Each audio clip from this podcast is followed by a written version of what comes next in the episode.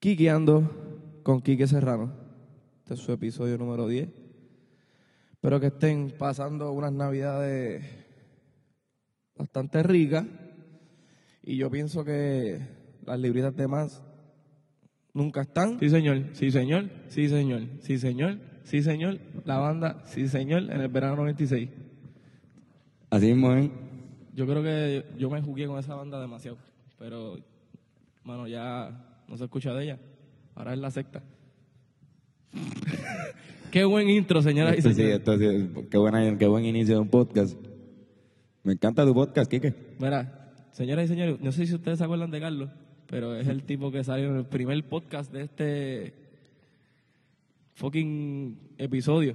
Fue el primer episodio que, que, que Irán se dislocó el dedo y ya Irán sigue todavía con el fucking inmovilizador.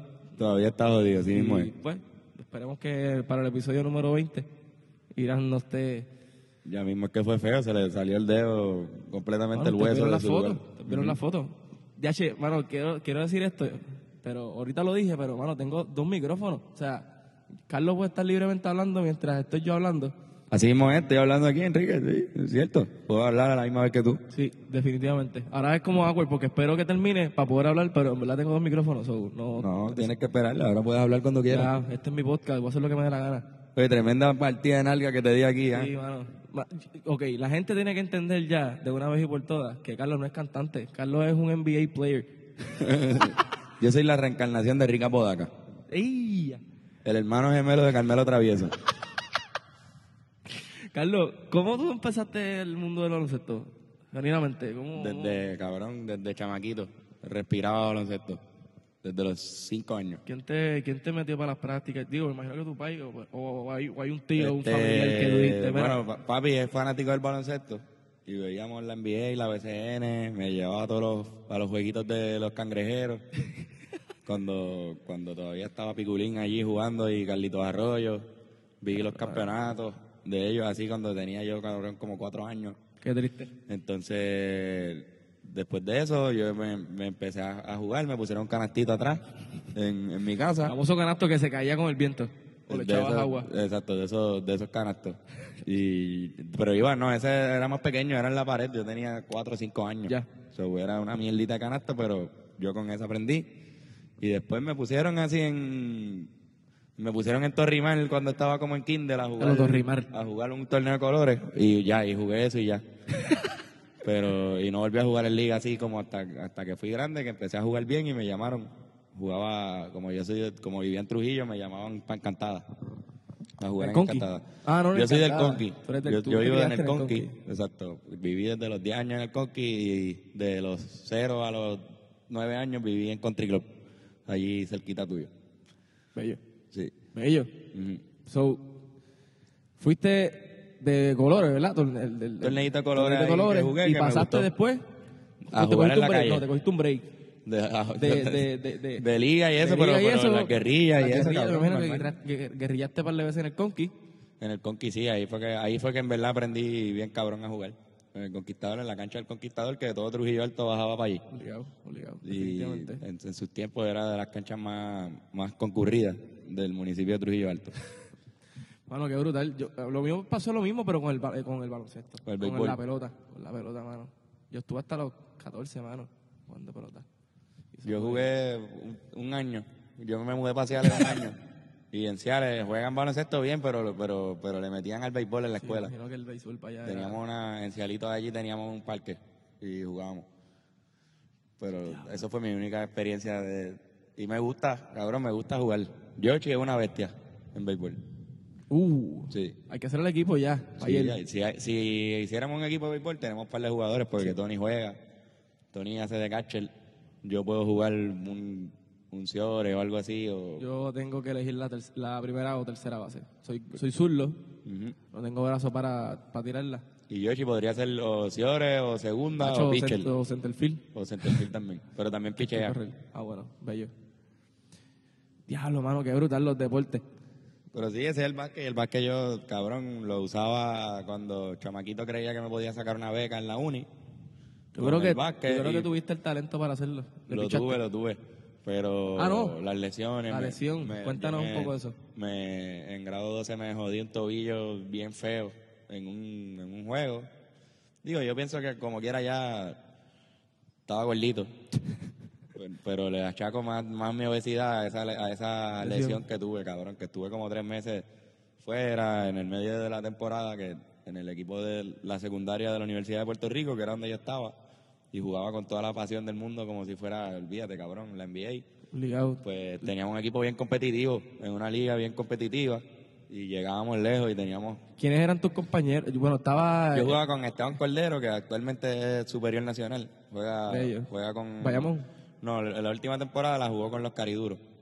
Este, él era el mejor, fue MVP dos años corridos de la final de la LAI con los gallitos de la Yupi, o sea que era un- una jodienda. Efran Meléndez, que tú lo conoces Ah, lo porque de es Fran. músico, pero Efran es un atleta de 80 pares de cojones también, de verdad. Y el baloncesto era lo de él y jugaba súper bien.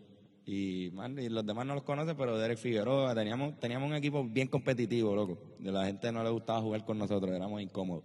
Soy UHS. Ese era el equipo de UHS. UHS, señora, señoras y señores, si usted no sabe dónde está UHS, usted mira para la mano izquierda cuando usted está de camino para el Bori. Usted va a la mano izquierda, ve la cancha, eso es UHS. La UHS es la escuela secundaria de la Universidad de Puerto, Rico. Es correcto. Una escuela laboratorio. Eh, a mí no me gusta el, el guille de mucha gente de UHS, pero, pero sí, pero es una escuela laboratorio en donde pues si te escogen pues tienes una educación de, de primera por el costo de una escuela pública. Tiene dos por uno. Dos por uno. Dos por no uno. pagas No nada. pagas. Y Calidad de un tienes, colegio. Tienes calidad como de colegio, de, exacto. Lo que se supone que, que te enseña en un colegio. Que es estar un año adelantado al currículo de la escuela pública. Mis padres son, son maestros de escuela pública. Cuéntanos un poco, yo creo que la gente está preguntándose, digo, digo la gente, porque hay gente que obviamente te sigue y este podcast, muchas de las personas que, que lo escuchan están pendientes al contenido Rivera Destiniano. Wow. Eh, ADH, así se va a llamar el podcast. Rivera Destiniano. Rivera Destiniano. Y queremos saber dónde diablo sale la palabra Chinobi. Este, la palabra Chinobi es, ok. Chinobi sale de- yo tenía con Efran Meléndez, que es el que acabo de mencionarte. Ya. Efran Meléndez y yo nos pasábamos haciéndonos tiraderas en, en las clases de la escuela. Escribíamos, yo escribía cuatro líneas, tirándole, diciéndole estupideces Imagino en que un papelito igual que tú. y se los pasaba y él me respondía con cuatro líneas. Y era bien gracioso, cabrón, porque nadie se enteraba, nadie se enteraba de lo que, de lo que estábamos escribiendo. Intern. Ahí Malcolm Cuadra Uh. ve lo que estamos haciendo y se une por se- payaso. Se quiere juntar. Y se une a las tiraderas y empezamos a tirarnos en la clase sin que nadie supiera. Estábamos el- el- nosotros tres insultándonos en los papeles.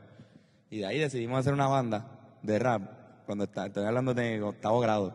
¿Tenían qué? ¿14? ¿Qui- eh, Teníamos 13 años. 13 años, diablo. A los 13 años hicimos una banda de rap que se llamaba Asilo de Sanos. Asilo de Sanos. El Asilo de Sanos. As- ah, asilo de Sanos. Sí, Asilo de Sanos.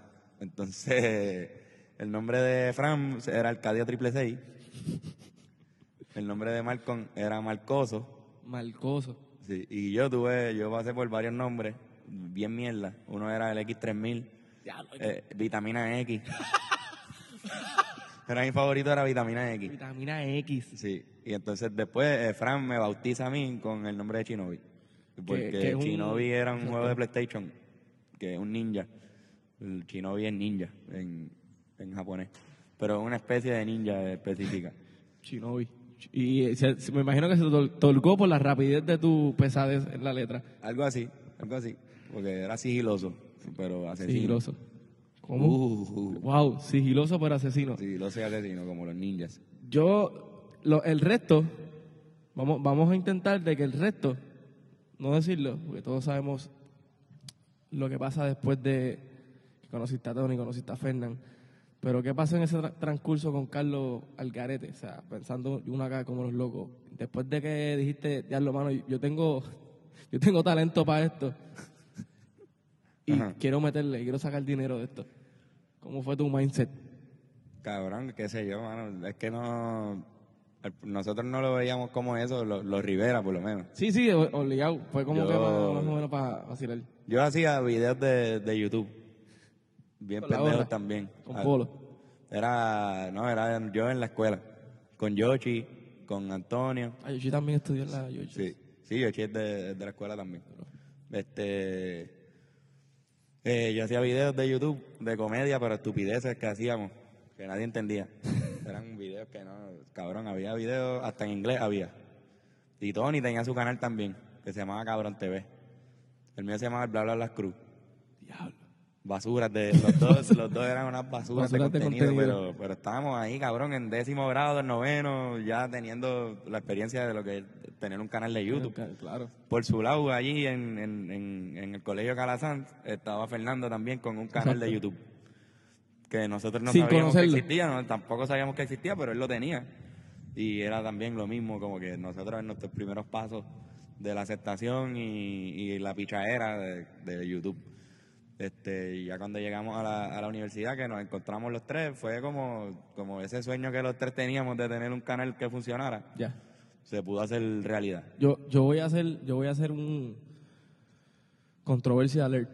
Zumba. Estábamos en el, estábamos en el partido con Tony y Tony me confiesa que la página de Rivera Destino en su inicio fue la- lo, lo de los fanáticos de Gigantes de Carolina. Eh, no, fue que hubo un momento Ajá. En, en- en- en el que él, él, él era fundador de, de una página de fanáticos de, de los de gigantes. los Gigantes de Carolina. Que no era la, of- que creo que en un momento sí la, la- le dijeron como la oficial, La le hablaron como la oficial, Los Rivera Destiny. los Rivera Destiny. Entonces él cogió y, y la, y tenía como mil fans, algo así, o, o, o dos mil fans, dos mil likes. Claro. La página de los gigantes y la de los Rivera tenía algo así también, una mierda así. Y la montó. Que eso tú podías hacer un merch de las páginas antes. Y él hizo un merch. Y nosotros empezamos a recibir muchos mensajes de, de gente que decía como que, mira, ¿y qué pasó con el contenido de los gigantes? ¿Qué carajo es esto? Como escribiéndonos porque obviamente pues de repente empezaron a recibir notificaciones de los Rivera Destinos. Gente que lo que hacía era ir al parque de béisbol a ver a los gigantes. Diablo. Pero normal, eso fue, no, no era que, no era la página oficial. Que muchas decepciones. Sí, Yo creo que eso es uno de los. Yo creo que en- con este podcast he, he aprendido a, a- que obviamente esta gente me ayudó. Cuando digo me ayudó a, a escuchar los podcasts y ver que no importa qué. Digo, de, de un tiempo para acá llegaron los, los viajes y todo eso, pero, mano, llegaron a 100 podcasts con las altas y bajas, hicieron 100 podcasts. No importó qué, ahí Sí, estuvieron. Y, David, te puedes ir para un sitio. Mm, ¿Cómo, cómo, ¿Cómo le hacen? ¿Cómo le hicieron al principio de... de- de- Digo, yo, yo me sé la historia un poco, pero quisiera saber cómo llega... ¿Por qué lunes? ¿Por qué el día de contenido un lunes, eh, no un viernes? ¿Tú te no acuerdas un de? Bárbara? Bárbara Miranda. Bárbara Soto. Bárbara Soto, la de Mise Gallo. Ella fue la que empezó los lunes de, de nosotros, porque ella cuando ella era la manejadora de misa y con el tiempo, pues obviamente como to- estábamos tocando en todos los mismos sitios, esto va a parar de grabar ahora otra vez. Perdón, es que estamos en el nuevo seteo. Y va a parar de grabar, pues, pues los lunes, Bárbara era nuestra manejadora en ese tiempo. Barbs. Y como estaba con misa y, y eso era lo que ella le metía full, ella estaba como semi manejándonos a nosotros, pero sabes que nosotros siempre nos hemos manejado nosotros mismos porque Sí, sí, sí. Tío, ahora- Sol- ahora- solamente ustedes conocen el, el ahora está. Andrés Vela. Sí, Andrés. Que Andrés Vela pues es la primera persona que, que sí se adentra full al, al equipo El de trabajo y, y está, como quien dice, literalmente manejando todas las, las cuestiones que pasan con los Rivera. Pero en ese tiempo Bárbara no, Bárbara estaba como aconsejándonos más bien. Ya. Y pues los guisitos cuando caían, pues Ella lo, lo, lo manejó ponía bien. ahí, un poquito de booking, pero más nada. Y, pero lo que, sí, algo que sí hacíamos era que nos veíamos todos los lunes con ella y, y nos organizábamos. Sí, eso pasó a ser una costumbre. Todos los ella nos lunes, decía como que mira, el lunes es el, el día que yo puedo. Y por nosotros disponibilidad. empezamos a ir los lunes a su casa y nosotros de- decidimos sacar el lunes de nuestro calendario forever, como, como para vernos. Entonces, eso se mezcla con que después yo empiezo a trabajar en restaurantes, Ya. porque no me dejaba chavo nada de esto, obviamente. Claro. Y Tony también. Y en, en los restaurantes hay algo que se llama los lunes de industria, y es que el, el lunes es el día más lento para los lento, restaurantes. Definitivo. Día de limpieza. Muchas veces te dan, te dan libre ese día. Ya. O si tú pides libre el lunes, pues al jefe no le molesta tanto porque es un día lento. Diablo. Y pues decidimos que ese era nuestro día libre para vernos siempre, los lunes. Ya, che, mano, qué horrible. Yo quiero, quisiera hacer la segunda parte con Tony de este, de este podcast. Sí, mano, esa es buena. Yo pienso que, que es un buen, un buen podcast. Empezamos obviamente con lo que es los principios de Chino y los principios de Carlos, obviamente como baloncelista. Ya hoy en día sigue siendo un buen baloncelista, pero obviamente siendo la Con cara rodillas más mierda. de los Rivera Destino. Y hay sorpresa. bueno, hay, hay, hay un torneo el domingo. Hay un torneo de el 3 domingo en 3. Eco. En Eco Sports Bar vamos, vamos a jugar. El equipo de los Rivera Destino está inscrito allí. Si, si tú quieres ver a Fernando Tarrazo Y a Diego López. Y con un headband, porque Fernán se va full. Sí. Fernán se pone headband, Se la se, vive. pone la, el wristband también, va full. Si quieres ver el tipo más grande del mundo, Si quieres ver a un tipo de 6'3 en, en, en puti, en pantalones cortos, vas a verlo allí. Vas a verlo allí. Diego López. Y si quieres verme a mí ahí dando mis últimos chancletazos, también voy a estar allí. En un torneo de, de música, si no me equivoco, son, son traperos. Traperos de y- SoundCloud. de- traperos de SoundCloud y nosotros, los Rivera Destino, en un torneo de 3x3. sí señor. Bueno, mi de gente, a yo creo que es buen, buen día para ir para allá. Yo quisiera ir, pero toco en Nahuatl. Qué va trip. Tú eres parte trip. del equipo, pero pues, mano, Freelance mode. te pones a tocar en Aguabo. Y pues, se echaba todo esto. Bueno, esperen a Tony en los próximos minutos, bueno, los próximos segundos, porque Ah, va a ser el- Sí. la segunda parte la de segunda este parte de este mismo podcast tendremos a Tony ahorita en la tarde. Digo, para ustedes en pocos segundos, para nosotros en un par de horas. Sí, señor. Así que mi gente, stay tuned. Eh, no sé, se me olvidó. Hola, mi nombre es Antonio Carlos Sánchez Febus Mío es Fernando Javier Tarrazo Torres. y somos dos tercios de los Rivera de la Powerpuff Girls. Sí. Estamos aquí en el. ¿qué? ¿Cómo se llama este podcast? Estamos aquí en Quiqueando con Quique Serrano que nos invitó. Sin Quique Quique. Serrano, Quique se Quique está se. Quique se está vistiendo. Enfisteando aquí que Serrano dice Carlos. Quique, ¿tiene alguna pregunta que, que hacernos? Sí, mano, realmente el invitado que iba a ser en el día de hoy es el señor Antonio. Ah, perdón. Y, Disculpa. gracias Fernando, ha sido todo por hoy. Perdón. no me- Verá, verá Tony, este, cuéntanos cómo, cómo llegó el nombre a, a tu cuerpo. Oye, te llegaste a tu cuerpo y... ¿Cómo llegó mi nombre a mi cuerpo? Sí, Tony. De Tony. Bueno, pues porque Sí, me- señor. Tony usualmente le dicen a los Antonio. Mi nombre de rapero era Sí, Tony Talento. Ah, ¿Verdad? Tú me dijiste en el podcast que se llamaba Tony Talento. Tony Talento. Mi nombre de rapero. Bueno, era Tony Talento porque eh, este, a mí me decían los de las clases mayores de forma de bully, eh, pero con cariño también. Este, me decían Tony Lento. Tony, ¿tenías talento, sí o no? No, no. Era lento. Era un jugador de béisbol bastante lento a la hora de correr. No desarrollé tanta tantas destrezas. Esa destreza de correr no la desarrollé bastante bien como, como otros compañeros. Y era sorprendente porque muchos eh, esperan que los lentos sean los gordos. Y yo no era tan Y eras gordo. un flaco lento. No, no, yo no era flaco, pero tampoco era tan... o sea, no- Ajá, yo no era, no era posible que, como que, que con mi cuerpo yo fuera tan lento. Eras un flaco lento. Había gordos, había gordos que eran más lentos, que eran más rápidos que yo. Bello.